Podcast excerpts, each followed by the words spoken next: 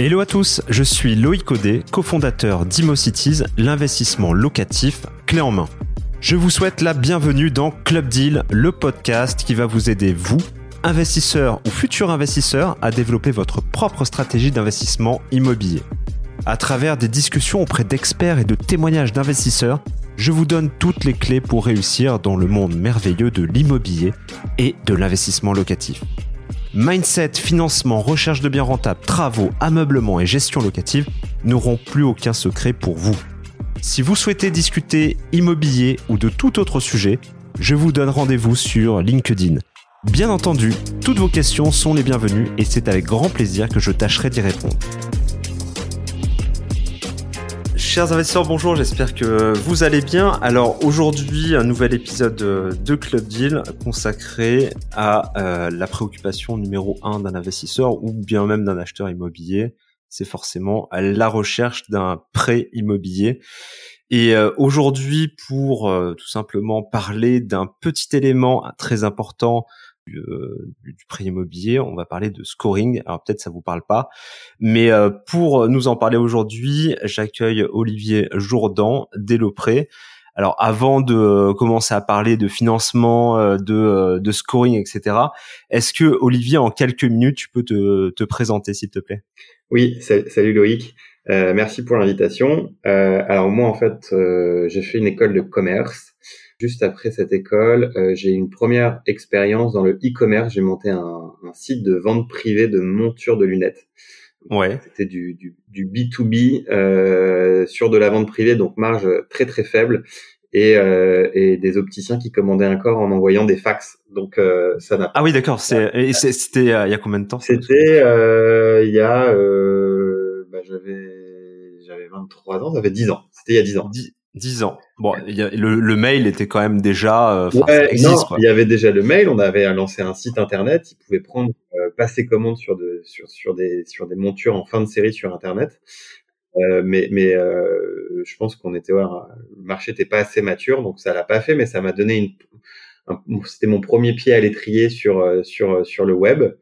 Et ensuite, euh, rien à voir, euh, virage euh, à, à, 180 degrés, puisque j'ai intégré en tant que courtier une boîte de courtage qui existe toujours. Donc j'ai fait mes armes en tant que courtier en, en prix immobilier, en tant que salarié.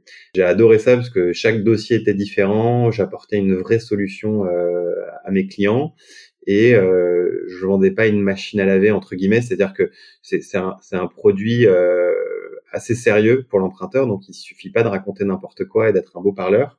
Il faut avoir euh, une, prestance et une technicité en plus du volet commercial.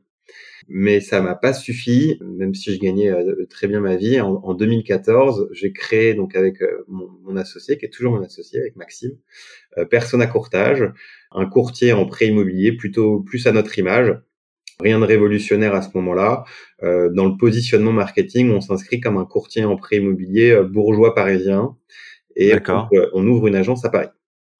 Ça marche très bien, on, passe à 25 collaborateurs et en 2018, ça marche toujours très bien, mais on se dit on va quand même on va pas on va, on va on va quand même pas euh, ne pas se lancer dans le dans le digital euh, puisque c'est quand même l'avenir. Aujourd'hui, les gens euh, ils comparent, c'est la deuxième nature des gens de comparer sur internet, mais on va pas le faire sur Persona Courtage, on va le faire sur une autre structure parce qu'on pense quand même que les deux modèles, le modèle traditionnel physique et le modèle à distance peuvent continuer à coexister.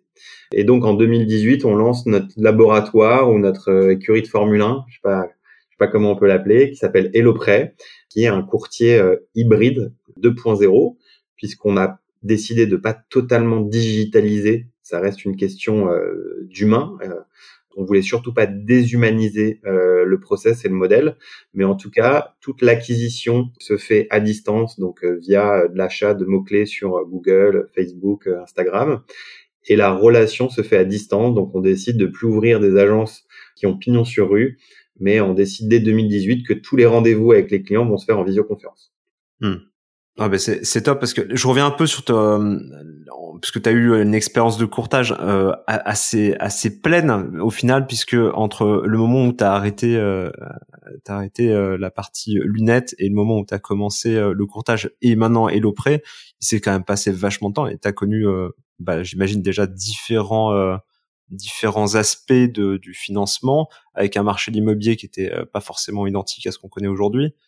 Donc il y a déjà aussi une, une évolution qui est certaine. Le courtage de d'il y a dix ans n'est plus le courtage d'aujourd'hui, quoi. Non, clairement. Et d'ailleurs, il y a dix ans, euh, alors je parle pour euh, l'île de France, puisque du coup, moi, il y a dix ans, j'étais basé que sur l'île de France. Courtage euh, et en tout cas l'accès au crédit, je le trouvais beaucoup plus simple. Euh, complètement, ouais. Et d'ailleurs, moi, j'ai très vite cartonné en tant que salarié. Euh, je, me, je me la pétais bien devant mes potes. J'avais 23 ans et, et je gagnais super bien ma vie. Mais... Allez, vas-y, on veut des chiffres parce que là, ça fait deux fois que tu dis que tu gagnais bien ta vie. Du coup, euh, je pense qu'on est vachement. combien ça gagne un courtier à l'époque Enfin, on va dire à l'époque, euh, un courtier qui marchait bien? Un bon courtier à l'époque, donc il y a dix ans, ça, ça gagnait 10 000 euros par mois. Ouais, c'est quand même assez violent, quoi. Ouais, donc je peux te dire que je me la pétais bien auprès de mes potes. Et après coup, je me, je me rends compte que c'était un peu, c'était trop facile. C'est-à-dire qu'aujourd'hui, aujourd'hui, il est beaucoup plus compliqué euh, d'atteindre ce niveau de, de rémunération. Il existe encore un des courtiers qui gagnent euh, ces montants-là, même plus. Hein. Mais en tout cas, le métier et euh, en tout cas l'appréhension de ce métier, le démarrage est beaucoup plus long parce que il y a moins de, enfin, les banques nous ouvrent moins les portes au niveau de l'accès au crédit. Euh, moi, je, je, me souviens, j'allais, moi, je montais tous mes dossiers principalement le samedi. Je faisais venir les clients le samedi. je leur mettais une grosse pression pour avoir un dossier complet. Euh, j'avais rendez-vous chez un, banquier euh, qui était euh, devenu un, presque un pote à moi. C'est lui qui avait le pouvoir de décision sur les dossiers. On montait les dossiers dans, dans son bureau et le soir même, je ressortais, je ressortais avec sept accords. J'appelais les clients le lendemain et, et je finalisais avec eux. Et tu, tu disais, c'était vachement compliqué, j'en ai vraiment bavé. Exactement. je, devais, je devais attendre un peu, je devais attendre quelques jours avant de leur annoncer le résultat pour pas qu'ils pensent que euh, bah, j'ai pas bossé quoi. Donc j'attends quelques jours pour qu'ils aient l'impression que euh, j'ai été faire le tour des banques. Et en fait, j'avais pas besoin de faire le tour des banques parce que ce banquier, il me faisait des taux avec un effet euh, waouh incroyable. Parce qu'il y avait une volatilité sur les taux d'intérêt, donc il suffisait d'aller toquer à la bonne porte sur une banque qui avait une grosse grosse envie de, de, de gagner des nouveaux clients. Parce que donc pour rappel, le prêt immobilier pour les banques, c'est l'outil numéro un pour gagner des nouveaux clients. Ouais, complètement. Euh, les banques, elles se sont bien rendues compte qu'on ne changeait pas de banque euh, comme de chemise. En revanche, quand il s'agit de gagner 80 euh, ou 100 euros par mois sur un prêt de 25 ans, là, on est prêt à changer de banque. Donc nous, le courtier, on est un peu le, bras armé des banques pour gagner des nouveaux clients, pour les pour les attirer, gagner des parts de marché. Ouais, complètement.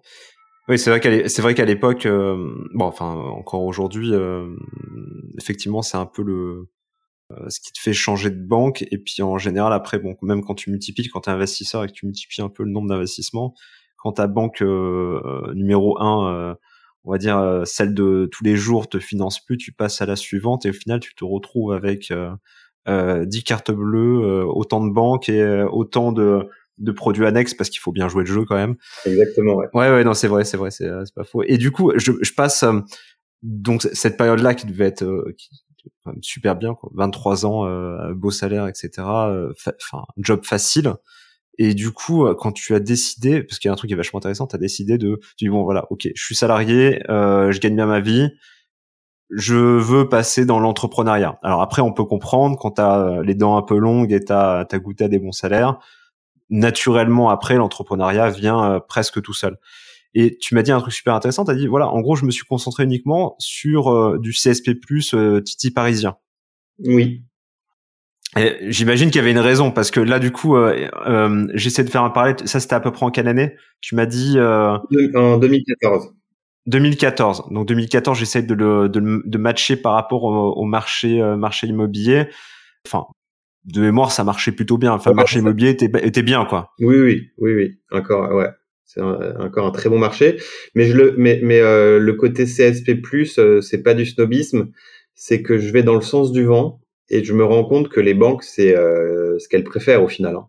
Bien sûr. C'est-à-dire que, bah, comme comme je t'ai expliqué, c'est de la captation de clients, mais plus le client a de l'argent, bah plus euh, elles, elles, sont intéressées parce que plus il va domicilier des revenus importants sur les comptes, plus il va avoir tendance à souscrire à des produits, à des cartes gold, des cartes black, euh, il va ouvrir des assurances vie. Et puis aujourd'hui, les banques, sans jugement de valeur, c'est des épiceries et elles ont euh, énormément de trucs à vendre. Donc plus un client a d'argent, plus c'est des possibilités de lui vendre des choses. Et donc moi je me dis en fait c'est beaucoup plus simple quand je présente des dossiers de CSP+, j'ai euh, des, des, des, réponses qui sont beaucoup plus réactives et j'ai des taux euh, incroyables. Donc euh, bah, c'est plus du pragmatisme. bah, je vais monter une boîte avec un positionnement plus CSP+. Donc je prends des bureaux bien placés avec d'anglo-haussmanniens et des courtiers bien sapés en costume cravate. Je grossis le trait. Hein. Oui, non, mais c'est c'est euh, enfin c'est normal, tu t'adaptes à la clientèle, donc euh, après après c'est c'est plutôt euh, une clientèle qui est agréable Exactement. À, recevoir, c'est plutôt sympa quoi. Et après, force est de constater aussi que alors il faut que je fasse gaffe, faut vraiment pas que je tombe dans les clichés, mais globalement, ce qu'on a remarqué, plus les gens sont friqués, ouais. En général, c'est qu'ils ont plus souvent des postes à responsabilité. Hein, je prends des je prends des pincettes. Donc ils ont quand même souvent moins le temps de s'occuper de leur prêt immobilier. Donc, ils vont aussi avoir plus tendance à déléguer. Et ils ont une notion de service peut-être un peu plus forte que euh, des gens qui gagneraient un peu moins bien leur vie. Mmh. Ouais, c'est vrai. Bon, enfin, même dans le service immobilier, euh, enfin, même chez nous, euh, chez Mossi, ce qu'on propose, effectivement, quand tu fais l'investissement clé en main, naturellement, quand tu as des profils plus CSP+, bah, ils attendent un, un, vrai service et effectivement ils vont peut-être moins regarder euh, bah, la, la, commission, ils vont moins regarder euh, le montant des travaux, même si ils connaissent un peu les, euh, les prix des travaux, mais ils vont un peu euh, moins faire attention et porter une valeur justement au service et, et c'est tout. Quoi. Ouais, exactement. Donc c'est pour ça qu'on s'est on s'est porté sur cette première boîte traditionnelle sur un positionnement marketing CSP+. Et du coup, bon, les, les, les résultats, j'imagine que ça a super bien marché parce qu'évidemment, là, là, on était euh, un peu dans l'âge d'or du crédit. Ou euh, si euh, tu, tu, me dis si je me trompe, euh, financement à 110%, enfin ce qu'on appelle le 110%, c'est-à-dire un peu la totale, frais de notaire, frais d'agence, potentiellement travaux, pouvaient rentrer dans l'enveloppe. Complètement, ouais. Ouais, donc là, c'est effectivement des années de folie. Quoi. Ouais, quand on parle de 110%, donc 100% c'est le prix du bien. Donc j'achète euh, j'achète un locatif euh, à Toulouse 200 000 euros. Si la banque elle me prête 200 000 euros, c'est qu'elle me finance 100% de ce montant de bien. En revanche, ce qui est royal, c'est de dire oui, mais les, les frais de notaire, euh, donc les euh, les 15 000 euros de frais de notaire, plus les 2 000 euros de frais de garantie, plus les 2 000 euros de frais de dossier, plus éventuellement les 15 000 euros de travaux, si, si, tu peux me les financer aussi à, à 1%, là c'est vraiment royal euh, sur euh, la rentabilité. Donc c'est pour ça qu'on parle de, de 110. J'ai même vu des trucs genre à 115% quand tu fais des travaux. Et là effectivement, ouais, c'était euh, tu, tu pouvais sortir ce genre de, de dossier à cette époque-là. Ouais, complètement. À cette époque-là. Ouais, à cette époque-là, tu avais aussi beaucoup de rachats de prêts. Puisque euh, dans les années 2010, tu avais, avais, des taux qui avaient été souscrits à euh, 3, 4, j'avais même vu du 4,5%. Ouais, c'est vrai. Et du coup, euh, après, on a eu, on a amorcé, on a commencé à amorcer une, une bonne baisse des taux d'intérêt. Et après, effectivement. Euh, et après, là, c'est un régal parce que les gens, ils t'appellent, euh, ils ont 1500 euros de remboursement par mois.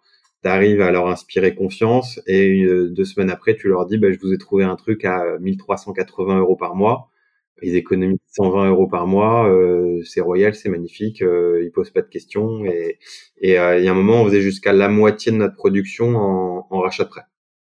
Donc ça, ça, ça, ça t'aide aussi beaucoup, quoi. surtout quand tu te lances. Ouais, tu m'étonnes. Et, et, du coup, bon, j'imagine c'est une boîte qui fonctionnait euh, extrêmement bien à ce moment-là. Et euh, du coup, le, le virage du digital, parce que tu l'as, tu, tu l'as effectivement pris et euh, tu pu garder la même entité en te disant, bah, au final, euh, je reste sur mon CSP+, mais aujourd'hui, à l'ère du digital et euh, puis ma clientèle quand même étant pas de plus en plus jeune, mais euh, tu as quand même plutôt des cadres trentenaires à l'aise avec l'outil informatique, ça aurait pu très bien fonctionner comme ça en, en, restant sur un secteur ou en tout cas niche quoi. Ouais, ouais, oui, oui, on aurait pu faire ça on a opté pour le faire sur une structure euh, juridiquement différente, parce que le digital, surtout au début, ça, ça demande beaucoup de fonds. Et euh, on n'avait pas envie de prendre des risques sur euh, cette, cette boîte qui, qui nous donnait à manger tous les mois. Ouais, ok, et, et, par ailleurs, euh, quand on, ce qui plaisait aussi au fond à cette époque-là, c'était qu'on lançait le prêt sur un modèle gratuit d'honoraires. Et donc ça, ça chamboulait un petit peu le, le, le business model de, de personnes à courtage euh, sur lequel on prenait des honoraires aux clients. Le business, le business model traditionnel des courtiers, c'est une double rémunération. Il y a la banque qui va nous payer parce qu'on lui a fait gagner un client, et il y a le client qui va nous payer, l'emprunteur, parce qu'on lui a fait gagner du temps et de l'argent. Et nous, quand on a lancé le prêt, on s'est dit, bah, on va, voilà, on va pas prendre de frais de courtage, puisque du coup, on va le faire sur une plus grande échelle. Euh, donc, on, sera rentable uniquement sur euh, la commission de la banque. Et donc ça, on n'avait quand même pas envie de prendre ce risque-là par rapport à personne à courtage. Et par ailleurs, on avait des courtiers chez personne à courtage qui ça aurait baissé leur panier moyen, ça aurait baissé leur rémunération. Donc ça crée un peu de friction. C'est pour ça qu'on l'a fait sur une entité différente. Ok, compris. Pour donner un ordre d'idée, un des frais de courtage. Alors à l'époque, euh, tu me dis si je me trompe, c'est à peu près euh, entre 1000, 1005 et 2000, 2500 euros pour. Euh, ouais. Enfin, ouais, c'est ça. En, en, province, on voit des trucs parfois à 3000, 3500 euros. Après sur des sur des dossiers insortables, il y a des courtiers qui se régalent avec des 5, 6000 euros de frais de courtage. On va dire que la moyenne en France aujourd'hui, elle est plutôt aux alentours des 2000 euros. Ok. Comment ça se fait d'ailleurs? Oui, parce que plus ton dossier est pourri, plus, ou remarque plus le courtier en, il en bave un peu quoi. C'est ça? Bah, il passe de temps et du coup euh, plus c'est cher quoi. Alors ça, ça, ce serait logique, mais euh, en fait plus plus plus t'empruntes de l'argent, souvent le, le pour donner une lisibilité à l'emprunteur, on va lui parler d'un pourcentage de son montant de prêt.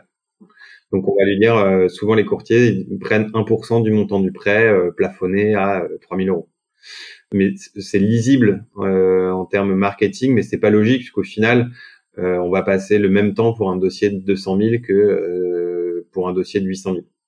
Ouais, complètement. Euh, et, et, et, en revanche, le client comprendrait pas qu'on lui dise dès le départ, ouh là là, je sens que votre dossier va être compliqué, donc je vais vous mettre des frais de courtage élevés. Donc euh, souvent c'est un montant forfaitaire. En tout cas, nous sur les deux structures, on est sur un montant forfaitaire, quel que soit le montant du prêt et quelle que soit la difficulté du dossier. Ok, compris. Et du coup, la partie, donc ça, c'est un peu le le, le front, c'est-à-dire bon les frais de frais de courtage. Euh, généralement, euh, les euh, non, la banque elle demande des frais de dossier. Bon, en général, on arrive à les faire sauter en passant par un courtier, généralement. Et du coup, euh, on va dire la, la, la marge arrière, si j'ose dire. Donc, c'était un pourcentage du montant euh, du crédit. Oui. C'est euh, historiquement que la, principale barrière à l'entrée d'un courtier, c'est d'obtenir des conventions avec les banques. Euh, il faut euh, avoir un deal avec la BNP, la Société Générale. D'ailleurs, il faut avoir un deal avec le plus de banques possible. Pas que tu aies besoin de toutes les banques tout le temps, puisque euh, si, si tu as un deal avec la meilleure banque du moment, euh, t'as pas besoin d'avoir toutes les autres banques. Mais l'idée, c'est d'être au top toute l'année, quel que soit le profil, quelle que soit la région. Euh, donc c'est pour ça qu'il faut avoir le plus de conventions bancaires. Et donc quand tu signes une convention bancaire, historiquement, la banque, si tu, si le client passait par le prêt qu'elle proposait et qu'il domiciliait ses revenus, elle versait au courtier 1% du montant du prêt. Ok. Et depuis un an, euh, les banques se sont dit oh là là, on, paye, on donne trop d'argent au courtier. C'est vrai qu'on a besoin d'eux, mais on va essayer de gagner aussi des clients euh, par nous-mêmes. Donc on va, on, va filer un peu moins de thunes aux courtiers et la plupart des banques ont, ont diminué de moitié la commission qu'elles versent aux courtiers. Donc aujourd'hui, on n'est plus à 1%, on est à 0,5%. Ok, et c'est justement là où, en fait, je voulais que tu me le dises. voilà, parce que j'avais pas le montant, j'avais pas le, le chiffre en tête. Ouais, j'ai mis, mis, du temps, mais j'avais prévu de le dire. C'était. Ouais, je sais pas, c'était un, euh, un 5. Enfin, j'en savais, je savais pas vraiment, mais je sais qu'effectivement, euh, aujourd'hui, euh, les banques rémunèrent euh, beaucoup moins euh, les, euh, les courtiers. Et justement, quand je regarde Prêt par exemple, alors on va parler un peu plus en détail, mais tu vois, dans ton business model, quand tu as créé Prêt c'est peut-être pas un truc que tu as prévu tout de suite, de dire, hum, les banques vont payer deux fois moins dans, dans deux ans. Quoi. Ah non, clairement pas. Non, non. Pour moi, j'ai monté mes, mes BP sur 1% du montant du prêt, avec un prêt moyen en France de 170 000 euros et plutôt aux alentours des 220 000 euros dans les grandes villes. Donc clairement, j'avais pas, j'avais pas anticipé cette baisse de, de, de, cette commission.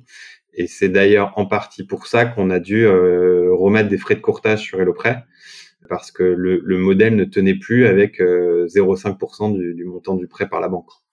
Ouais, complètement. C'est pour ça que et ouais, donc du coup, le ta réflexion, c'est dit bon, ok, je remets, euh, tant pis, je remets des frais de courtage, ce qui faisait un peu euh, mon avantage concurrentiel, en tout cas euh, de prime abord, puisque oui, t'arrives, t'arrives chez Lopré, euh, t'avais la, la, la promesse d'avoir un courtier qui s'occupe de toi gratuitement. Bon, il y a, y a, rien qui est gratuit, tout le monde le sait, mais la promesse est belle. Tu remets du coup des frais de courtage, mais au final, mais au final, c'était un mal pour un bien ça nous a clairement rendu service parce qu'on y pensait déjà de remettre des frais.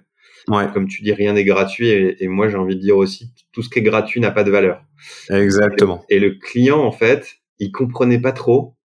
Il se disait, attends, le service. Elle est où la douille? Ouais, le service est mieux. J'ai pas besoin de me déplacer. Ça va plus vite. J'ai un bête de taux et c'est gratos. Faut le voir pour le croire. Mais du coup, en amont, il y en a, y en a beaucoup qui croyaient pas et qui disaient avant même de nous filer leur dossier, non, ben en fait, je préfère passer par mon courtier de famille euh, qui est à 2000 euros. Mais ok. Et donc du coup, on avait même pas, tous, hein, on a quand même euh, fait pas mal de dossiers, hein, mais on avait quand même pas mal de clients on sentait qu'il y avait une sorte de méfiance sur ce modèle. Et en plus, il fallait leur expliquer. Donc, on était assez transparent. On leur disait, bah, voilà comment on se rémunère. Tous les courtiers ont une double rémunération et nous, on a, on a choisi d'avoir la rémunération que du côté banque. Et du coup, tu rentrais dans une explication. Ah bon, les courtiers, vous, êtes payés par les banques? Ah, mais du coup, vous avez un biais. Ah, vous êtes peut-être envoyé dans une banque qui vous paye plus. Alors, ben voilà. c'est le business model pourtant des courtiers, hein, mais du coup, on rentrait dans une, une explication. On voulait apporter de la transparence et en fait, ça apportait de la méfiance. Et donc, euh, et en plus, on avait, on avait toujours personne à courtage euh, qui marchait avec des frais de courtage euh, sans, et puis on n'avait aucun problème pour pour mettre des frais de courtage. Donc finalement, cette baisse de commission nous a obligés à le faire plus rapidement, mais on l'avait quand même en tête depuis un certain moment de remettre des frais de courtage sur HelloPrêt. Ouais.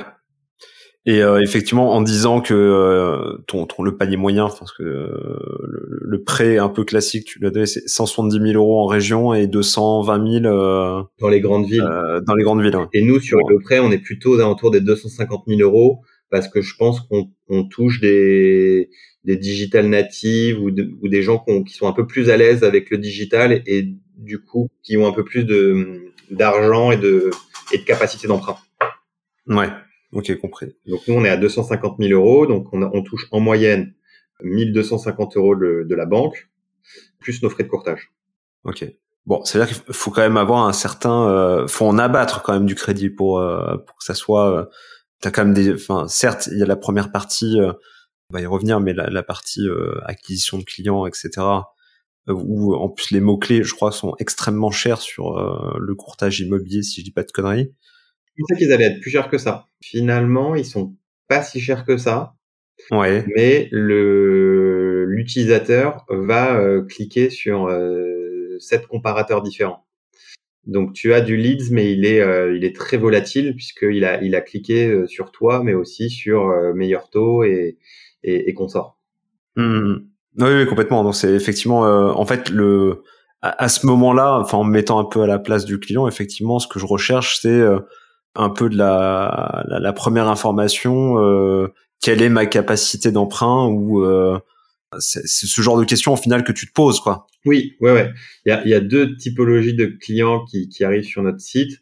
Il y a ceux qui sont en période de, de recherche, soit très en amont de leur recherche, euh, et effectivement ils cherchent à avoir une capacité d'emprunt. Alors combien, qu'est-ce que je peux m'offrir? Il y en a qui sont dans des recherches plus avancées mais qui veulent affiner leur plan de financement et leur capacité d'emprunt. Et la deuxième grande typologie, c'est ceux qui ont déjà euh, ciblé un bien, qui ont trouvé un bien. Donc eux, ils cherchent d'abord à se rassurer. Est-ce que, est-ce que le financement va pas, va pas faire capoter le truc? Et une fois qu'ils sont rassurés, ils veulent bah, le meilleur taux du marché possible, ce qu'ils veulent évidemment le, le, moins cher possible. Mmh. Ouais, complètement. Ok. Et euh, du coup, euh, alors moi j'ai fait l'UX un peu, j'ai fait l'expérience client chez Lopré, donc effectivement, on passe les questions un peu habituelles, euh, nom, prénom, etc. Puis on arrive un petit peu sur la partie la partie financière, donc combien tu gagnes, est-ce que tu es en CDI, CDD ou ou indépendant, depuis combien de temps, enfin les questions un peu habituelles. Et en fait, là, on se rend compte effectivement, il y a une espèce de score, le scoring. Donc il y a un peu un peu comme à l'école, en fait, on, va noter euh, ta, ta situation et euh, ton euh, éligibilité à, au prêt immobilier, ou en tout cas voir si ton truc il tient la route, si le projet tient la route. Et, et donc ce que j'ai pu voir sur HelloPrêt, j'ai la sensation qu'indirectement c'est c'est ce qui se passe en off dans une banque. Exactement. C'est à peu près les mêmes chiffres. Enfin, je ne sais pas si la notation se fait de la même façon, si elle est plus poussée ou euh, sur HelloPro on a une version un peu euh, grand public parce que euh, tu peux pas peut-être rentrer trop dans les détails. Mais justement, la, la, question en fait, c'est globalement quand tu quand tu rentres tes infos ou que ton courtier les demande, que ça soit chez vous ou n'importe quel courtier, comment en fait ton dossier est, est ou comment ton profil est, est scoré et bah, naturellement après, euh, forcément, c'est comment améliorer ce score, puisque c'est ce qui est intéressant. Ouais. Alors, toi, ce que tu as vu, c'est la version du scoring euh, simplifié. Nous, on a une autre en interne qui est un peu plus euh, poussée et, aboutie, mais qu'on communique aussi à nos clients, hein, pour être hyper transparent. Et ce qu'on a essayé de faire, c'est de reproduire le scoring bancaire. Et quand on dit le scoring bancaire, on simplifie aussi, parce qu'il faut savoir que les banques elles ont externalisé le risque auprès de fonds mutuels de garantie. C'est plus le banquier ou le directeur de la banque qui décide si oui ou non ce, dossier va passer. Elles ont, elles sont toutes actionnaires d'organismes de, garantie. Alors les deux plus connus, c'est euh, la SACEF pour le groupe BPCE, Banque Populaire Caisse d'Épargne, et euh, Crédit Logement euh, pour BNP, LCL, Crédit Agricole. Et donc au, final, les banques, elles, elles, elles plein d'informations et elles sont branchées en API avec ce, cet organisme de cautionnement qui va te dire feu rouge, feu orange, feu vert. Et nous, on a eu la chance de, d'assister bah, à des montages de dossiers en banque et on a vu exactement ce que, ce que ces organismes euh, posaient comme question. Et, et puis on a eu 10 ans d'expérience de, de, de, banques qui nous posent des questions sur certains dossiers. Donc ensuite, on n'a pas euh, les, les pourcentages et les notes de pondération, mais on les a devinés et puis euh, on a on a fait un travail de, de machine learning qui euh, bah, sur euh, les 3000 dossiers passés, bah, quel taux on a eu et si on a eu un accord ou pas. Et donc tout ça, on l'a on l'a on l'a compilé dans un gros gros Excel pourrait parler d'approche algorithmique puisque c'est un peu à la mode, mais pour l'instant il n'y a pas d'algorithme. Hein, c'est un, gros gros Excel. Il est, il est, très complet, mais ça reste un gros gros Excel. Et on compile une trentaine de données avec nos pondérations qui évoluent euh, presque quotidiennement, et ça donne une note de, euh, de 0 à 100 sur en fait ton attractivité bancaire. Euh, on parle d'attractivité bancaire, et d'ailleurs D'ailleurs, on va plus la, on va, on va, on va pas la mettre sur 100 parce que sur 100, on a l'impression du côté de l'emprunteur que c'est un, c'est un pourcentage de chance d'obtenir un crédit. Alors que c'est vraiment, tu disais, c'est quand même une, une note à l'école. Et donc, on va plutôt la mettre sur, euh, je sais pas, 800 ou sur 1000 pour que le client pense pas que ça soit un pourcentage de, de, de chance d'obtenir son dossier. Parce que, tu vois, 75 sur 100, c'est une bonne note. Mais le client, il peut se dire, ah, j'ai que 75% de chance d'obtenir un crédit. Et donc, c'est pas ça. Hmm. Euh, et donc cette note, elle permet à nous en fait d'aller beaucoup plus vite, de dire ok cette note euh, c'est euh, cette banque et je pense que je peux obtenir ce taux-là. C'est une note aussi qu'on communique à nos partenaires bancaires, donc on fait de l'évangélisation puisque bah c'est notre note, hein, elles ont leur note en interne, mais en tout cas on commence à leur dire chez nous il est scoré 75, oui, chez toi, ça sera à peu près la même chose, quoi. Ouais, et puis ton, ton 1,30, euh, enfin, tu m'as déjà fait du 1,20 pour, euh, pour une note 73. Donc, là, mon 75, faut que tu, faut que tu lui fasses le même taux. Donc, euh, voilà, on commence à évangéliser nos partenaires bancaires. Le, client, ça lui donne aussi une visibilité parce que souvent, il sait pas trop, quoi. Est-ce que mon dossier, il est bon, pas bon? Mais bon et pas bon, c'est très subjectif. Là, on lui dit, tu as eu, voilà, tu as 78 sur 100 et on lui donne aussi ses sous-notes. Euh, parce qu'il y a voilà, il y a cinq grandes catégories. Il y a la solvabilité, donc c'est d'abord le taux d'endettement. Il faut pas se leurrer. Tu peux faire tous les scorings du monde. C'est d'abord ton taux d'endettement que la banque va regarder. Mais ensuite, ce taux d'endettement, elle peut l'affiner en fonction de ton âge et euh, de ta profession.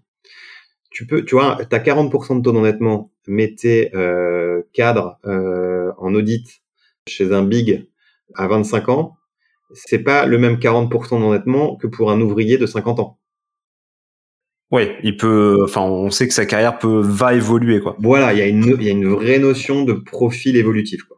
Donc ça, on l'a rentré, on l'a compilé dans le, dans le, dans le fichier. Il y a une notion de reste à vivre aussi. Tu vois, tu as, 40% de taux d'endettement, mais il te reste euh, 3000 euros pour vivre. C'est, c'est pas la même chose qu'avoir 40% de taux d'endettement et qui, et qui te reste 700 euros pour vivre. Il y a une notion aussi d'apport personnel, donc qu'on appelle de marge hypothécaire. Tu vois, je sais pas, je te dis n'importe quoi, t'achètes un truc à 500 000, mais t'apportes euh, 400 000 euros d'apport personnel sur les 100 000 euros restants de dette, tu pourrais, tu peux même monter à 50% de taux d'endettement. La banque, elle se dit, bah, au pire, il n'arrive plus à me payer, bah, je, lui prends son bien à 500 000 et, et, je lui ai prêté que 100 000. Ouais, mais 100 000, je les récupère euh, très rapidement. Quoi. Ouais, exactement. Et puis après, tu as la notion patrimoine immobilier. Si le mec, il a déjà trois, euh, alors patrimoine immobilier net, si le mec a déjà trois locatifs sur lequel il a déjà remboursé pas mal en crédit, bon, c'est un mec qui a un patrimoine immobilier solide, quoi. Et ben voilà, tu as plein de petites aussi euh, options. La disparité des revenus entre monsieur, madame peut compter. Donc voilà, tout ça, tout ça est très compilé. Nous, ça nous permet de gagner du temps en interne. C'est la notion de courtier augmenté. Euh, nous, l'idée, c'est que nos courtiers aillent à l'essentiel et gagnent du temps. Et ça donne aussi une transparence à l'utilisateur, à l'emprunteur sur son, la qualité de son dossier, donc ce qu'on appelle son taux d'attractivité bancaire. Ok. Est-ce qu'il y a des subtilités? Alors, tu m'as dit par exemple le, euh, truc que j'ai relevé, c'est euh, la, la, disparité de revenus. Malheureusement, ça arrive assez souvent entre Monsieur et Madame parce que bon, c'est euh, la parité, elle n'est pas tout à fait. elle n'est pas encore respectée, ouais. Ouais, elle n'est pas, elle est pas respectée et, et puis bon, faut, faut espérer qu'avec le, le, temps ça le soit, mais entre monsieur et madame euh, monsieur ou l'inverse hein, d'ailleurs mais euh, monsieur euh, je sais pas je suis une connerie euh, monsieur 10 000 madame 2000 par exemple ou, ouais, on, va, on, va, on va casser les codes madame 10 000 monsieur voilà ou l'inverse madame 10 000 et monsieur père au foyer elles vont préférer madame 5000 et, et monsieur 5000 parce que si madame a, a, perd son boulot bah c'est les 10 000 qui, qui partent quoi Ouais, complètement. Ouais. Il y a du chômage, tout ça. Donc, c'est pas un levier euh, qui te fait gagner euh, 20 points sur ton crédit score. Si madame est à 10 000 et monsieur euh, perd au foyer. Mais, mais si les deux sont à 5 000, ça te fait gagner quand même 3-4 points sur ton taux sur ton taux d'attractivité. Ok. Donc, ça, ouais, ça, ok, compris. Euh, Est-ce que tu as d'autres points comme ça que on, va dire que tu peux, tu peux gérer assez facilement euh, En gros, c'est juste une histoire de présentation ou Ouais, j'en ai pas parlé, mais il y a aussi euh, la, capacité d'épargne. Tu vois, tu as un taux d'endettement élevé, euh, mais la banque, elle voit que tu arrives quand même à mettre, euh, je sais pas, 300 euros de côté tous les mois. Donc ça, elle le prend en compte. Donc les, les, les, les tips, c'est euh, déjà de pas être dans le rouge sur tes relevés de compte. Nous, on, va bientôt avoir une approche avec la DSP2, donc on aura une vision sur les relevés de compte du client pour encore affiner ce crédit score. Pour l'instant, il n'est pas pris en compte.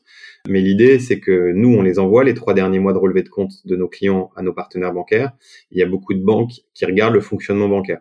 Donc, tu vois, je, à la date T, tu es déjà dans le rouge tous les mois de 300 euros. Et là, tu demandes un crédit avec un effort d'épargne de euh, 200 euros supplémentaires. La banque, elle dit, mais je comprends pas, il est déjà à 300 euros dans le négatif tous les jours. Ah, il sera à 500. Ouais, du coup, il sera à 500. Moi, ça me plaît pas. Donc, mais c'est un bon client par contre. Oui. C'est un bon, enfin. ça, paye, ça, paye, des agios, mais euh, ça paye des agios. Euh, le, c'est, a priori, enfin, ce que j'ai cru comprendre, c'est que euh, les, les, personnes qui étaient dans le rouge, alors des fois c'est, c'est, c'est pour des situations un peu plus malheureuses, mais il y en a qui s'en foutent et qui regardent pas leur compte en banque. Et eux, ça, ça leur arrive assez facilement. Ils, ils ont pas fait de virement, ils s'en foutent. Et, et du coup, pour pour la banque, a priori, c'est l'un des meilleurs clients. Enfin, c'est le meilleur profil. Ouais. Ce qui leur ramène le plus d'argent. Ouais. Ah complètement. Ouais. Mais alors du coup nous, alors c'est peut-être pas les mêmes pôles, hein, mais nous les gens avec qui on parle sont pas fans de ces clients-là quand il s'agit de souscrire un primo. Oui, oui c'est normal, c'est logique. Mais c'est vrai que c'est un peu, c'est un peu paradoxal. Un peu paradoxal, ouais. Ouais, c'est clair. Bon, pour se s'offrir les meilleures chances, faut présenter les, enfin, les, les, derniers mois de relevé de compte dans le vert. Et plus que ça, il faut montrer euh, une petite capacité d'épargne. Donc, il faut faire un virement tous les mois. Il faut le renommer euh, euh, épargne sur, sur un livret A. Donc ça, ça, ça, voilà, ça permet de, d'accéder à des choses sur lesquelles on aurait eu des refus parce qu'on aurait eu peut-être un taux d'endettement un peu élevé. Ensuite, en apport personnel, alors après, je sais que c'est facile à dire, hein, mais aujourd'hui, donc les banques, elles veulent, elles sont ok pour financer 100% du prix du bien, c'est ce qu'on évoquait euh, en, début de call. Aujourd'hui, il faut apporter en apport personnel au moins les frais de notaire et les frais de garantie. Donc, euh, vous regardez le prix du bien, vous prenez 8-9%, euh, et c'est ce montant qu'il faut apporter en apport personnel. Ensuite, bah après, je peux pas vous donner, voilà, vous dire de gagner plus. Euh, euh, oui, oui, bah, ça, ça, fait partie du, ça fait partie du deal, mais mais après, bon, effectivement, à l'instant T, des fois, c'est pas, c'est pas aisé de gagner forcément plus. Bon, surtout en fait, si j'ai bien compris, c'est surtout la, euh, la, la, bonne tenue, la bonne tenue des comptes qui, qui est importante, l'épargne de précaution, toujours. Et d'ailleurs, d'ailleurs, alors, faut que je fasse gaffe, hein, mais on voit encore du 105 et du 110%. Nous, on le, on le, on le, fait encore, mais c'est très, très à la marge parce que du coup, on prend un, un risque. Et du coup, c'est, un risque aussi pour le client parce que ça peut, on peut lui créer une fausse joie.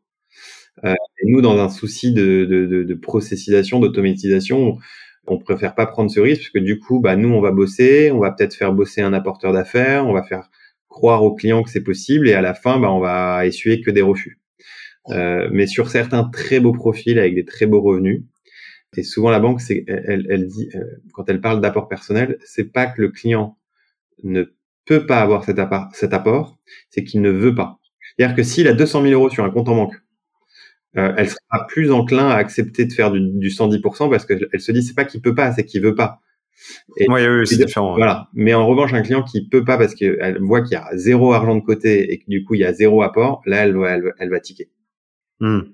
Oui, oui c'est ça en fait. Le, bon, euh, le, le truc qu'on prête qu'aux riches, c'est c'est c'est euh, euh, c'est vrai et faux. Enfin. en tout cas, on prête mieux, on prête à des conditions. On prête mieux euh, aux riches et on bah on prête plus facilement aux riches.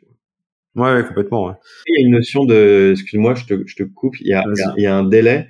Tu vois, quand on parlait des organismes de cautionnement, c'est leur scoring et donc il y a une API entre les banques et ces organismes. Et en fait, ça, ça score rouge, vert ou orange. Si c'est vert, c'est un accord automatique. C'est-à-dire que le banquier, il fait mouliner, ça dure deux minutes, et hop, là, il y a un accord euh, en condition, euh, en tout cas, en, en, il y a un accord de, de principe sur le, financement. Okay. Si c'est rouge, c'est mort, et parfois c'est orange. Euh, peut Pour rentrer dans le détail. Voilà. Et là, en fait, on passe par un autre circuit et on perd trois semaines à un mois, en tout cas en ce moment, de délai de réponse. Ok, ça c'est quoi?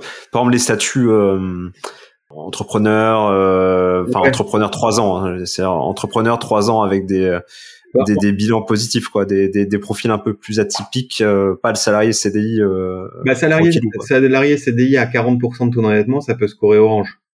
Ouais. là, il va poser des questions. Mais du coup, il va poser des questions. Ça sous-entend que le, le, conseiller bancaire, il doit prendre euh, sa, belle, sa plus belle plume pour euh, convaincre euh, Crédit Logement. Et donc, du coup, bah, le conseiller bancaire, il n'a pas tout le temps le temps. Et, et quand c'est Orange, en fait, là, il y a l'intervention, il y a une intervention humaine chez, chez Crédit Logement, chez ces organismes de cautionnement, et c'est pour ça que ça prend du temps. Donc, le banquier doit prendre sa plus belle plume pour défendre son dossier. Donc, ce que fait le banquier, bah, c'est qu'il appelle le courtier. Donc, le courtier lui répond, qui répond au banquier, qui répond à la personne physique euh, chez euh, cet organisme de cautionnement. Et il y a un jeu de ping-pong comme ça qui fait que on passe d'un, accord automatique, un feu vert en une minute, à euh, bah, trois semaines, un mois pour finalement avoir, si on a de la chance, un feu vert et sinon un feu rouge. Et donc nous, on évite au maximum d'être sur des feux rouges, évidemment. Alors les feux rouges, on les détecte avant avec notre crédit score en coup de 60 sur 100, t'as un feu rouge. Hein. On aimerait bien euh, t'aider, mais on peut pas. Et, et l'idée, c'est de t'amener sur un feu vert bah, pour justement gagner du temps euh, sur les délais d'obtention de réponse des banques. Oui, complètement. Parce que là, du, quand t'as le feu vert, euh, le feu vert direct, j'ai ma réponse, mais je, je, préfère que tu me la donnes pour être sûr. En gros, voilà, t'as un dossier assez simple, t'as un bon score, etc combien de temps tu mets entre le moment où effectivement tu dis ça y est j'ai besoin d'un crédit donc ton projet est identifié euh, tu as fait ton offre etc ou même t'es passé en compromis et le moment où tu as l'accord de principe et donc si j'ai bien compris accord de principe égal le, crédit enfin la caution logement ouais ouais tout ça donc c'est validé donc forcément la banque si ça c'est validé ça veut dire que la banque validera également ton dossier à part si si elle fait un peu chier euh, tu vois, le, quel est ce laps de temps, tu vois, entre le premier contact et, euh, et cet accord euh, pour un dossier simple? Alors, la, la, plupart des banques, elles vont analyser un dossier quand il y a un compromis signé. Ok. Donc nous, bah, on aimerait leur dire que, parce qu'en plus les délais avec la loi Allure entre le compromis entre la l'offre d'achat et le compromis, c'est vachement rallongé parce que ouais, c'est un mois des fois plus. Euh. Voilà, c'est parfois c'est un mois. Donc nous, on, nous, bah, enfin, on a un, un, client qui est prêt, qui est mature, on a un dossier complet, mais on a juste une proposition d'achat contre-signée. Ok. Parfois, on arrive avec certains partenaires bancaires à demander une analyse avant compromis, mais la plupart du temps, elles attendent que le compromis soit signé. Donc, on attend que le compromis soit signé. Quand le compromis est signé, en fonction du partenaire bancaire, on a des retours entre euh, 4-5 jours. Et parfois, bah, tu es sur des dossiers euh, scorés orange, ça peut prendre euh, jusqu'à un mois. Oui. mais l'idée sur un sur un, un, un score vert au-dessus de 80, ça prend 3-4 jours. Après, tu as la mise en concurrence. Tu vois, le, le courtier il peut décider aussi d'interroger deux trois partenaires bancaires.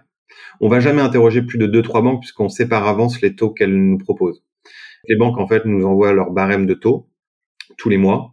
Euh, et quand je, quand j'entends barème de taux, en fait, tu, chaque banque en fait a euh, un, un, des taux différents en fonction de la durée de l'emprunt, du montant de l'apport, de l'âge des acquéreurs et du niveau de revenu des acquéreurs. Ok, donc c'est déjà assez fin comme. Euh... c'est déjà c'est déjà assez fin. Après, on peut avoir des niveaux de décote, mais il y a un niveau de granularité déjà assez fort. Donc, on n'a pas besoin d'interroger 12 banques pour un client. Il y a même parfois, on, a besoin d'en interroger qu'une parce qu'on sait que c'est celle-ci qui a qui, se démarque vraiment de la concurrence. Mais à partir du moment où on en interroge deux, trois, bah, il y a un jeu de mise en concurrence qui fait qu'on peut pas avoir de retour. Enfin, on peut avoir un premier retour très rapide au bout de trois, quatre jours, mais sinon, il faudra plus attendre dix jours le temps de, présenter vraiment la meilleure offre du marché. Ok. Alors, je te posais cette question parce que, euh, alors, moi euh, et d'autres investisseurs, il y a des profils un peu joueurs. Joueurs face à un marché de l'immobilier qui parfois est un peu fou. Et euh, en gros, ça se traduit comment? C'est, euh, bah, tu vois, le, c'est bizarre de dire ça, mais le matin, tu penses pas acheter un appartement et euh, l'après-midi, tu te retrouves en visite devant un, une opportunité qui vaut le coup. Et là, on te dit, bah, grosso modo, le bien il partira à celui qui fait l'offre au prix et sans conditions suspensives. Et là, tu dis bon, euh, ouais, enfin, clairement, j'ai besoin d'un crédit, quoi. Je, cet argent-là, je l'ai pas. Je, je, ne peux pas le, je peux pas l'inventer, quoi. Et, euh, et sur des biens, euh, enfin, un peu, un, peu basiques, quoi, des trucs qui nécessitent des travaux et, et euh, pas trop trop cher. Et donc là, tu dis bon, de toute façon, euh, j'ai pas le choix. Si je le veux, je suis obligé de de faire tapis entre guillemets et de et de, de coucher une offre euh, sans conditions suspensives, sans rien. Et, et, là, tu commences à flipper parce que ton offre elle est acceptée et tu te dis euh, t'es euh, sans filet là. Ouais. T'es sans filet, c'est euh, soit t'as ton crédit, enfin en gros t'as un accord euh, en, en 7 jours, tu vois, euh, enfin 10 jours maintenant avec le délai qui s'est un peu allongé, mais t'as les 10 jours entre le moment où tu signes ton compromis et, et le moment où tu dois te rétracter pour euh, obtenir une réponse. Sinon, c'est mort. Et euh, c'est pour ça que je te posais la question. Donc là, tu m'as dit 7 jours, c'est-à-dire que potentiellement, tu peux passer au moment du compromis, bien évidemment, si tu as, euh, la banque qui accepte de traiter, ou en tout cas de préqualifier ton dossier au moment de l'offre d'achat, tu es beaucoup plus détendu parce qu'il va se passer, tu peux laisser un peu traîner la signature du, du compromis, il va se passer un mois. Quoi. Ouais, c'est ça le truc. C'est que c'est je, je devrais je devrais pas dire ça. Enfin, je sais pas si je devrais plus le dire ou pas le dire, mais quand de toute façon, si tu fais ta proposition d'achat euh, sans condition suspensive, une proposition d'achat, elle a pas de valeur juridique. L'idée, c'est qu'en amont, euh, tu quand même une capacité d'emprunt. Oui, complètement. Tu, tu vas pas. Enfin, les têtes brûlées, c'est cool, mais en fait, en général, euh, c'est quand même toujours de te dire. Alors, si tu es dans un profil investisseur, c'est d'avoir toujours euh, dans un coin de ta tête ou, d'avoir toujours le numéro d'un courtier et de lui dire, enfin, il y a quand même 45 euh, minutes de call euh, qualifié, mais une fois que tu es dans la bécane, c'est des réajustements qui te disent ça, vous pouvez y aller les yeux fermés, vous pouvez faire une offre. Alors nous, juridiquement, on, on conseillera jamais d'acheter sans condition suspensive. Oui, c'est normal. Mais en tout cas, on peut dire là, vous pouvez y aller les yeux fermés. Vous avez un scoring à 90 sur ce sur ce prix d'achat. Ensuite, c'est toujours risqué de faire une offre euh, sans condition suspensive. Là, l'idée, c'est de la faire. Donc, si c'est vraiment un coup de cœur et un coup de fusil, et ensuite de très rapidement de se baquer le temps de la signature du compromis. Parce que là, en fait, on peut toujours se rétracter. Et d'ailleurs, comme tu le sais, hein, on peut même se rétracter euh, jusqu'à, je crois que c'est 7, non, c'est passé à 10 jours après la signature. 10 jours, ouais. Oui. Donc ça, ça embête un peu tout le monde, mais euh, ça quand même, ça laisse du temps pour se baquer, pour avoir euh, un courtier qui qui, euh, qui va avoir une vraie affirmation ou une vraie, un vrai feu rouge sur un dossier, et une banque qui peut commencer à donner un avis quand même. Ouais, complètement. Bon, voilà, c'est le, le, truc un peu euh, tête brûlée, mais euh, un tête brûlée modéré dans la mesure où effectivement, euh, de toute façon, ce qu'on conseille, que ça soit euh, dans l'investissement locatif ou pour l'achat d'une résidence principale, va pas, va pas visiter des biens sans savoir combien tu peux emprunter, quoi. Tu vas te faire du mal, quoi. Ouais, exactement. C'est quand même bien d'avoir sa capacité d'emprunt, quoi. Puis voilà, et si euh, si pas tête brûlée, aujourd'hui quand tu es sur un, marché où il n'y a pas beaucoup de biens à vendre et euh, les prix d'immobilier sont quand même assez élevés, effectivement, euh, si tu euh, t'es pas à l'aise avec le fait de faire une offre sans condition suspensive, et c'est bien compréhensible, si tu arrives avec au moins une lettre de confort de ton courtier, t'es quand même un peu mieux perçu, quoi. Ouais, ça c'est important d'avoir une, une, attestation de faisabilité ou une lettre de confort que nous on délivre chez Lopré aussi. D'ailleurs, on va inclure un petit QR code aussi euh, sur cette lettre de confort qui tombera sur une landing page. Euh, je pense pas qu'on mettra le credit score du client, mais en tout cas, on. Ah, c'est peut-être pas très RGPD friendly tout ça. Ouais. bah, après, c'est l'emprunteur hein, qui. Ouais, c'est vrai, c'est vrai. C'est il le donne. C'est vrai que c'est à lui, donc après il fait ce qu'il fait. On donne on donne pas les revenus et puis il fait ce qu'il veut avec cette lettre. Hein, il est libre de la donner ou pas, mais en tout cas un QR code qui renvoie vers une page qui dit que ce client est, est, est finançable euh, avec peut-être deux trois points forts quoi apport personnel solvabilité quoi. ouais c'est pas c'est c'est très bien parce que ça permet aussi de tu sais un peu comme quand tu veux euh, quand tu as un dossier euh, de locataire tu peux un peu vérifier si euh, son avis d'imposition il est vrai ou pas quoi. Donc ça permet aussi d'éviter les les fake lettres de confort tu vois fait rapidement sur un bout de papier ou dans un Word mal fait quoi. Ouais exactement. Ok euh, bah top. bah, après, pour les têtes brûlées, parce que tu, tu vois, en, ce moment, le locatif, les banques, elles aiment pas trop euh, prêter sur une durée supérieure à 20 ans. Bon, en vrai, en vrai euh, c'est déjà 20 ans, c'est déjà pas mal. Après, il y en a qui poussent à 25, mais euh, parce que as, la, tu vois, genre nous, quand on va faire, quand on quand on nous appelle pour une capacité d'emprunt, on va pas s'amuser à lui donner une capacité d'emprunt sur 25 ans à 36% de taux d'endettement. Oui, c'est sûr. On va, rester sur une base pour prendre zéro risque, parce que pendant le Covid, on n'avait pas le droit de dépasser 33,00. Donc aujourd'hui, pour prendre zéro risque, on va lui faire euh, 33,5, 34% sur 20 ans. Là, c'est un gros feu vert. Là, tu, même si on ne conseille pas encore, tu peux acheter sans condition suspensive. Après, si tu commences à te mettre sur 25 ans à 37% de taux d'endettement, Peut-être que sur du coup, sur le papier, ça passe, c'était à 33% d'endettement, mais après, il faudra trouver une banque qui fait du 25 ans à un taux d'endettement un peu élevé. Quoi. Oui, complètement. Si tu rajoutes, euh, j'ai un taux d'endettement à 36, j'ai besoin que ça soit sur 25 ans et j'ai pas d'apport. Euh, bah, c'est compliqué. Mon pote, il a réussi à le faire euh, il y a 10 ou 5 ans et il s'est déjà construit un petit parc immobilier. Ça peut être très frustrant parce qu'il a déjà réussi à faire 3-4 studios qui s'autofinancent. Force est de constater qu'aujourd'hui, en sortie de Covid, il faut être ultra chanceux pour trouver la banque qui va te sortir le dossier euh, avec ces conditions. Ouais, il y avait un, un chiffre. Euh, alors les, banques euh, doivent respecter donc les, 33 ou 35% Alors du coup, on sait plus trop sur quel pied danser parce que ça change un peu toutes les deux minutes. Et euh, effectivement, euh, là je te parle plutôt en résidence principale le, le 25 ans est devenu euh, un peu le 20 ans de l'époque.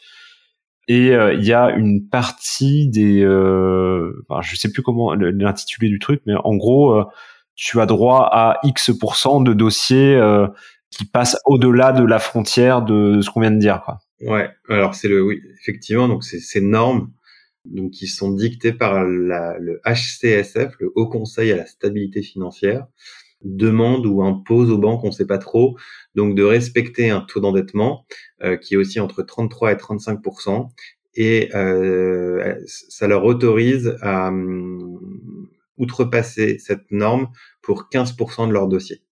Ce qui est quand même beaucoup. Après, euh, tout le monde ne peut pas être dans les 15%. C'est pour ça que... Euh, tout le monde ne peut pas être dans les 15%. Et pourquoi ce dossier il serait dans les 15% ou il ne le serait pas? On ne sait pas. Ce qui est sûr, et alors je, suis désolé pour les profils investisseurs, c'est que les 15%, elles vont quand même avoir tendance à se les garder pour de la résidence principale. Parce qu'elles se disent, un client que je fais sur la résidence principale, il aura plus tendance à jouer le jeu et à rester longtemps client chez moi.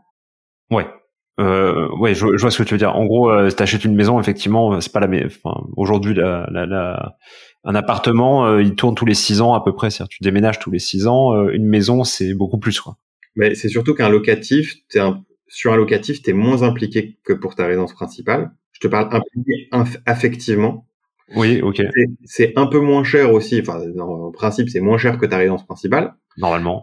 Et, et donc tout ça fait que les banques constatent en interne qu'elles ont des meilleurs taux de d'équipement sur des gens qui euh, empruntent pour une résidence principale. Donc chez le banquier, tu vas être plus prêt à ouvrir des livrets A pour tes enfants, tu vas plus prêt à, à domicilier tes deux salaires dans cette même banque, euh, à prendre une carte bleue, alors que pour le second locatif que tu fais à Marseille, tu vas être moins enclin à faire tout ça. Oui, tu dis oui, oui, mais euh, tu fais pas. Exactement, tu dis oui, oui, tu fais à moitié. Donc ça veut pas dire qu'on peut pas être dans les 15% pour du locatif, mais c'est des grandes tendances en tout cas qu'on a remarqué. Ok. Ok, bah écoute, je pense qu'on a fait, euh, on a donné quand même des, bons, des bonnes infos et des, bons tuyaux. Globalement, euh, un peu euh, discussion autour de l'évolution des taux, autour de bah, justement le, la facilité ou la difficulté pour avoir un crédit. là, bon, par rapport à vacances, on est euh, on est en juillet. Euh. L'été, ouais, l'été c'est clairement pas la bonne période. Non, l'été c'est pas la bonne période. Puis de toute façon, on n'a pas forcément la tête à ça. Mais euh, du coup, là, comment vous sentez chez Lopré la la, la rentrée et en fait la dernière ligne droite jusqu'à la, la, fin d'année 2021, sachant que parallèlement pour toujours faire le, le parallèle avec le marché de l'immobilier, effectivement pour nous en général c'est une excellente période le septembre, octobre, novembre, décembre euh, c'est euh, la période la plus euh, la plus sympa en tout cas au niveau de notre activité. Ouais, bah, nous, ça commence au ça commence au printemps. Euh, je sais pas pourquoi, peut-être que les biens sont plus lumineux. En tout cas, on, on sent un pic d'activité au niveau du printemps. Ça se calme un peu l'été. Et à partir de fin septembre, euh, début septembre, c'est assez calme. Peut-être que les gens, ils sont, je sais pas, dans la rentrée des classes ou dans la rentrée tout court. Mais euh, c'est vrai que les, les, fins d'année, elles sont souvent euh, hyper exaltantes. C'est aussi parce que les banques, elles reçoivent leurs objectifs pour l'année d'après. Et du coup, elles, elles, elles doivent commencer à, à produire et à monter des dossiers en fin d'année pour que ça tombe dans leurs chiffres de, de, de N plus 1 puisqu'en fait, euh, nous, on, enfin, les objectifs des banques, c'est sur les dossiers euh, décaissés. Donc en fait, tu signes un compromis en, septembre, bah, tu, en fait, le, prêt va être débloqué en janvier ou février. Donc la fin d'année est une est une bonne période pour ça. Et en plus là, moi j'ai eu euh, tous mes partenaires bancaires au téléphone. Ils ont des objectifs très élevés sur sur 2022. Donc ça veut dire qu'ils vont avoir envie de, bah, de, gagner des nouveaux clients. Donc euh, pour ce faire, euh, continuer à faire des taux bas et continuer à, à être euh, réactif, en tout cas au niveau des, des, courtiers, faire du crédit quoi. Ouais, complètement. Et, et, du coup, là, tu as dit un truc qui était super intéressant. David. Voilà. En gros, est-ce que il y a quand même une saisonnalité pour ton dossier entre vert et orange Peut-être vaut mieux demander ton crédit euh, en fin d'année euh, en fin d'année pour qu'il passe en début de, enfin pour qu'il soit euh, euh, validé en début d'année prochaine ou effectivement peut-être c'est les 15% qu'on a évoqués, tu as plus de chances que ça soit accepté en début d'année plutôt qu'en fin d'année où le tableau est rempli quoi. Ouais. Oui, parce qu'en plus d'ailleurs, ces dernières années, alors je te parle pas des années Covid, mais ces dernières années, le tableau il était rempli pour certaines banques en juillet-août quoi. Elles avaient atteint leurs objectifs. autant dire qu'il fallait leur envoyer que du, du dossier très bon quoi. Ouais, du dossier pépito quoi. Donc c'est vrai que le, c'est la, la, fin d'année et le début d'année, c'est t'as plus de chances d'obtenir un crédit euh, que l'été quoi. Ouais, complètement. Bah écoute, voilà, encore un nouveau un nouveau conseil. Et euh, je reviens sur sur HelloPré, donc euh, du coup qui est une structure à part par rapport à ce que tu avais précédemment créé. Vous avez euh, levé un peu d'argent, un peu bien. Quoi. Ton objectif sur les, les prochaines années euh, chez HelloPré, qu'est-ce que qu'est-ce que ça serait? Qu'est-ce qu'on peut te souhaiter de, de bon chez HelloPré alors c'est que c'est que ça continue comme ça, et nous on veut vraiment s'inscrire dans le paysage euh, du, du, du, courtage français et être dans le top 5 des courtiers en France. Quoi. Donc euh, voilà, on veut être on veut être à la table de on veut être à la table de, de, de meilleurs taux euh, d'un d'un empruntis ou d'un cash pick les gens connaissent moins mais qui sont importants et, et vraiment compter dans le dans le, dans le paysage et que, euh, bah, que tout, tout, le monde connaisse prêt quoi puisque finalement c'est un presque un produit de grande consommation quoi. T'as as un Français sur deux qui rêve de devenir propriétaire t'as un million de transactions par an. Donc faut faire beaucoup de crédit hein, c'est un gros marché. Euh, et, et, le fait nous d'avoir digitalisé et donc de plus avoir besoin d'être présent à tous les coins de rue, c'est-à-dire qu'on peut faire un crédit euh, de, de, de quelqu'un qui achète à, à, Limoges ou quelqu'un qui veut acheter à Lille ou à Lyon, et on peut faire tout ça de d'une, deux ou trois plateformes en France. Donc euh, l'idée maintenant, on a nous on a un vrai sujet de noto, de notoriété, hum, puisque comme tu disais, l'acquisition aussi online ça coûte cher, mais l'idée c'est que les gens pensent à HelloPrêt par eux-mêmes quoi. Oui, oui, complètement. Ouais alors peut-être ça va faire grincer les dents, mais euh, ton, ton, principal concurrent, on l'a pas cité, mais euh, mais euh, j'ai l'impression que c'est un peu une, une, guerre sans, enfin, c'est une guerre quoi avec le principal concurrent. On peut, si tu veux pas donner son nom, on le donne pas, mais je pense que tout le monde le, tout le monde connaît le nom. Euh, je suis pas sûr que tout le monde connaisse son nom, mais au même titre que tout le monde connaît pas le nom d'Elopré. C'est en fait c'est un concurrent direct dans le dans le positionnement et dans l'approche, mais euh, mais moi je suis hyper content qu'il cartonne parce que ça, ça, ça monte la voie et ça évangélise le, le marché. D'ailleurs, je ne sais pas s'il cartonne, mais s'il cartonnait euh, comme on cartonne, ce serait bien puisque ça, ça montre aux gens qu'aujourd'hui, un courtier, on n'est pas obligé de se déplacer pour aller le rencontrer et, euh, et, et, on peut le, et on peut monter un dossier de prêt immobilier à distance en visioconférence. Parce qu'en termes de part de marché, entre mon principal concurrent, comme tu dis, et moi, on, on est encore petit par rapport aux au gros mastodontes du marché. Mais au final, ça va dans le sens un peu de l'histoire et, euh, et, bah, on, est, on, est encore loin de la guerre euh, Coca-Cola, euh, Pepsi. Hein. Pepsi J'aimerais bien qu'un jour qu'on soit aussi gros et connu qu'un Pepsi et qu'un. Mais pour l'instant, on est encore, euh, on est encore de, de bébés sur euh, le, le, camembert des parts de marché du financement immobilier, tu vois. Ouais, mais c'est la, enfin, on va dire, je pense, que ça va dans le sens de l'histoire et c'est la la bonne direction directement à prendre.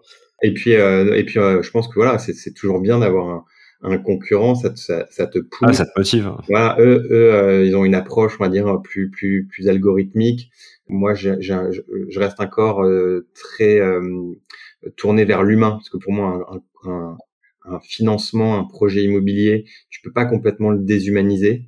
Donc, c'est peut-être eux qui ont peut-être une vision qui est plus, plus, plus, forte que la mienne. Moi, je suis peut-être encore trop terre à terre, mais en tout cas, bah, les, les, les, les, deux en fait euh, qui, qui avancent comme ça ensemble, ça peut être que bénéfique pour l'un comme pour l'autre. Ouais, complètement. Complètement. Non, mais en tout cas, moi j'aime bien la, la formule, effectivement, garder un peu d'humain parce que c'est c'est important. Euh, enfin, tu, tu parles quand même. Euh, c'est engageant, effectivement, 20 ans. Bah ouais. En 20 ans, en gros, peut-être on, avec un courtier, je sais pas combien, la, durée moyenne, euh, je sais pas, sur un courtier en, général, par, pour un, client, il passe combien de temps euh, entre le téléphone, euh, le, le, fait d'aller chercher réellement son financement, le fait de, de, de finaliser, fignoler, etc. Je sais pas combien d'heures ça prend. Un courtier traditionnel, je pense que c'est c'est une dizaine d'heures. Sur HelloPrêt, on a réussi à l'abaisser à 4-5 heures. Ok, mais on a, automatisé pas mal de tâches sur HelloPrêt, donc euh, voilà, toujours l'idée d'un courtier augmenté. Ça reste un humain, mais on, l'a doté de plein d'outils pour qu'il aille euh, plus vite et qu'il soit plus performant. Hmm. Mais t'imagines, voilà, parce que 5 heures, entre 5 et 10 heures, VS 20 euh, ans de, tu vois, où ah tous bah les mois tu vas, tu vas payer, quoi. Donc, le, je pense qu'effectivement, ça, ça mérite quand même un, un poil d'humain au moins pour t'as peut-être des questions, quoi, des, euh, des questions qui ne bah viennent pas forcément en tête tout de suite. Euh. Et puis tu peux, ouais, tu, tu peux digitaliser, je pense, euh, l'achat d'un téléphone portable, peut-être même un jour l'achat d'un, appartement avec une, euh, sûrement même d'ailleurs, de, de, de, faire une visite complètement en visio, peut-être surtout si c'est un locatif et que tu vas pas toi y vivre. Mais, mais la machine, elle peut pas te dire, je te conseille d'apporter 25 000 et pas 20 000 t'es pas t'es pas obligé de, de t'arrêter sur 22 ans, mais tu peux euh, basculer sur 25 ans. La machine, elle le sait pas. Et puis quand bien même elle le elle le, elle le savait, euh, un, un, client il a besoin d'être euh, mis en confiance par un expert euh, avant que ce soit une machine qui lui dise bah, combien tu dois emprunter sur quelle durée, tu vois. Mais en tout cas, nous c'est ce qu'on c'est ce qu'on pense quoi. Et, ah oui, oui non, mais je, je, et on en est convaincu quoi. Ouais, je, et euh, encore une fois, je le redis, l'expérience client que j'ai eue euh, chez vous était euh, était très bonne. C'est pas pour faire de la pub, c'est euh, c'est réellement le cas et et surtout, je peux en parler. Nous, on a un besoin de réactivité au moment où effectivement on reçoit un investisseur et le moment où on a besoin de connaître sa capacité d'endettement pour commencer à, à, chercher pour lui, c'est essentiel. C'est le début, certes, de à mon sens, c'est le début d'un investissement, c'est euh, savoir combien tu peux emprunter. Et effectivement, pour euh, avoir fait le, test euh, en, mode masqué, j'ai eu un, je sais pas, j'ai fait, j'ai fait la simula à 11 heures, à 15 heures, j'avais quelqu'un au téléphone, quoi. Donc c'était hyper, enfin c'était hyper rapide et, effectivement, c'est c'est vachement appréciable. bon, des fois, quand tu t'appelles un courtier, courtier bah t'attends qu'il finisse son rendez-vous et qu'il en fasse trois ou quatre autres et peut-être demain il te rappellera quoi. Il y a mmh. quand même une, petite incertitude quoi. Ouais bah c'est c'est c'est ce qu'on s'efforce de de faire euh, au quotidien quoi. C'est c'est vraiment améliorer euh, sans cesse cette expérience utilisateur parce que l'immobilier ça peut avoir euh, c'est génial mais ça peut avoir un côté aussi anxiogène pour pas mal de personnes et l'idée d'Elopress c'est c'est de les accompagner, les décharger de ce poids, de ce stress que peut euh, apporter un projet immobilier quel qu'il soit. Ok, top. Bon, bah, écoute, euh, Olivier, merci pour tous ces, euh, ces, conseils. Alors, une petite question que j'aime bien poser en, en fin d'épisode, qui peut te mettre mal à l'aise, mais normalement, je, je, pense que ça va aller. Ouais. Maintenant que tu es passé euh, sur Clubdeal, Olivier, on a quand même évoqué pas mal de, de sujets euh, concernant le financement. Est-ce qu'à ton tour, tu aimerais entendre quelqu'un sur ce podcast qui nous parlerait bah, peut-être de d'autres subtilités du, euh, du crédit euh, IMO ou euh, ou de finance perso ou d'immobilier? Tu vois, tu as le choix. Tu as trois catégories. Crédit IMO, finance perso ou tu m'as dit? Ou immobilier, investissement de manière générale. moi, j'aimerais bien entendre un, que tu connais. Alors je le dis, je dis ouais ouais que tu connais parce que sinon c'est compliqué. Que je connais. Alors J'aimerais bien que tu interroges euh, Kevan de Virgile. Je crois que tu l'as ah. pas déjà fait. Je l'ai eu. Ah, tu l'as déjà eu? Ok. J'ai eu, euh, j'ai eu déjà du Virgile. J'ai eu, euh, j'ai eu pas mal de monde. J'ai écouté pas mal de. Ok, bah, je suis passé à côté de Virgile. Euh, Raphaël aussi que je connais de, de, de Luco, tu l'as eu. eu. Euh, alors peut-être. Euh, il y a un lien quand même. Euh, moi, j'aime bien aussi les gens de Je rêve d'une maison. C'est un chasseur d'appartements, mais. Eh ben, je vais la voir. ah bah voilà. Ok. Ah, tu vois, tu vois c'est plus, plus, difficile qu'il n'y paraît. Non, là, j'ai pas d'idées qui me viennent à part les idées que je viens de te donner. Ok, sécher. T'es le premier qui sèche. Enfin, t'as pas séché, c'est juste que j'ai déjà eu les, j'ai déjà eu les invités. Euh, peut-être non, je pourrais te donner le contact d'un banquier mais je sais pas s'il accepterait, parce que c'est voilà, faut que ça, faut, que l'enseigne soit d'accord, s'il accepterait de d'être euh, d'être interviewé par toi. Mais je, mais je pourrais quand même te donner le contact d'un banquier. Ok. bah écoute, d'accord. Bah écoute, euh, très bien. Bah écoute, merci, euh, merci Olivier pour pour cet épisode. Si on veut te contacter, si on veut faire des partenariats avec toi, un contact, alors, J'imagine. Euh, contacter directement euh, olivier at euh, Ok, t'es comme ça. ouais. Voilà, envoyez-lui tous les mails. Voilà. non, j'essaie de, de, tous les traiter avec réactivité. Sinon, j'ai un, directeur des partenariats, Vincent at Ok, top. Euh, on te retrouve également sur euh, sur LinkedIn. Ouais. Vous faites aussi une belle communication. Je, je regarde rapidement. Euh. Ouais, on essaye. On s'est mis depuis un an sur LinkedIn. Euh, alors c'est plutôt une communication B2B. Hein, c'est pour aller chercher des, des, des, partenaires. partenaires. des apporteurs d'affaires, même si ça a aussi une portée B2C, puisqu'aujourd'hui de plus en plus de gens qui se connectent quotidiennement sur LinkedIn et on, on, on essaye là depuis un an et, et pour l'instant on a plutôt des bons résultats. Ouais, effectivement, puis c'est c'est sympa. Enfin, à, voir en tout cas euh, si euh, vous souhaitez vous rendre sur LinkedIn, effectivement, euh, marquez, tapez Hello Prêt, vous allez tomber dessus. C'est c'est plutôt bien. C'est assez jeune et, dynamique et c'est c'est appréciable. Ça change un peu de des trucs un peu classiques. Combien je vais emprunter sur 20 ans Bon, on connaît un, peu la musique et là, ça ça change un peu quoi. Ok, ben top, merci. Et puis euh, et puis du coup bah, à très bientôt. Alors on devait faire l'épisode en, présentiel, il, a beaucoup plu aujourd'hui, euh, veille de 14 juillet. Alors du coup bon, on a fait à distance, mais euh, je pense que le, son sera sera très bon. Et pour moi et pour les auditeurs, euh, c'est le dernier épisode euh, avant avant les vacances d'été, puisque j'ai le droit de partir en vacances aussi. Et bah du coup pendant les vacances, je vais voir si on, on peut euh, vous proposer euh, des certainement un best-of de, des épisodes de, de l'année. Euh, on a fait plus, plus de 80 épisodes. Bravo. Euh, donc ça fait beaucoup de choses. Ouais, ça fait beaucoup de choses. À, on a dit beaucoup de choses et, euh, et du coup peut-être faire un, un, super best-of des, des meilleurs moments et qui, ça vous permettra de de redécouvrir un peu Club Deal et, et de se retrouver à la rentrée avec bah, tout simplement de nouveaux invités, des nouveaux sujets toujours plus plus intéressants les uns que les autres. Pas qu'il y en ait moins intéressants, mais en tout cas, on, euh, essaye d'avoir des, des super invités euh, comme toi, euh, Olivier.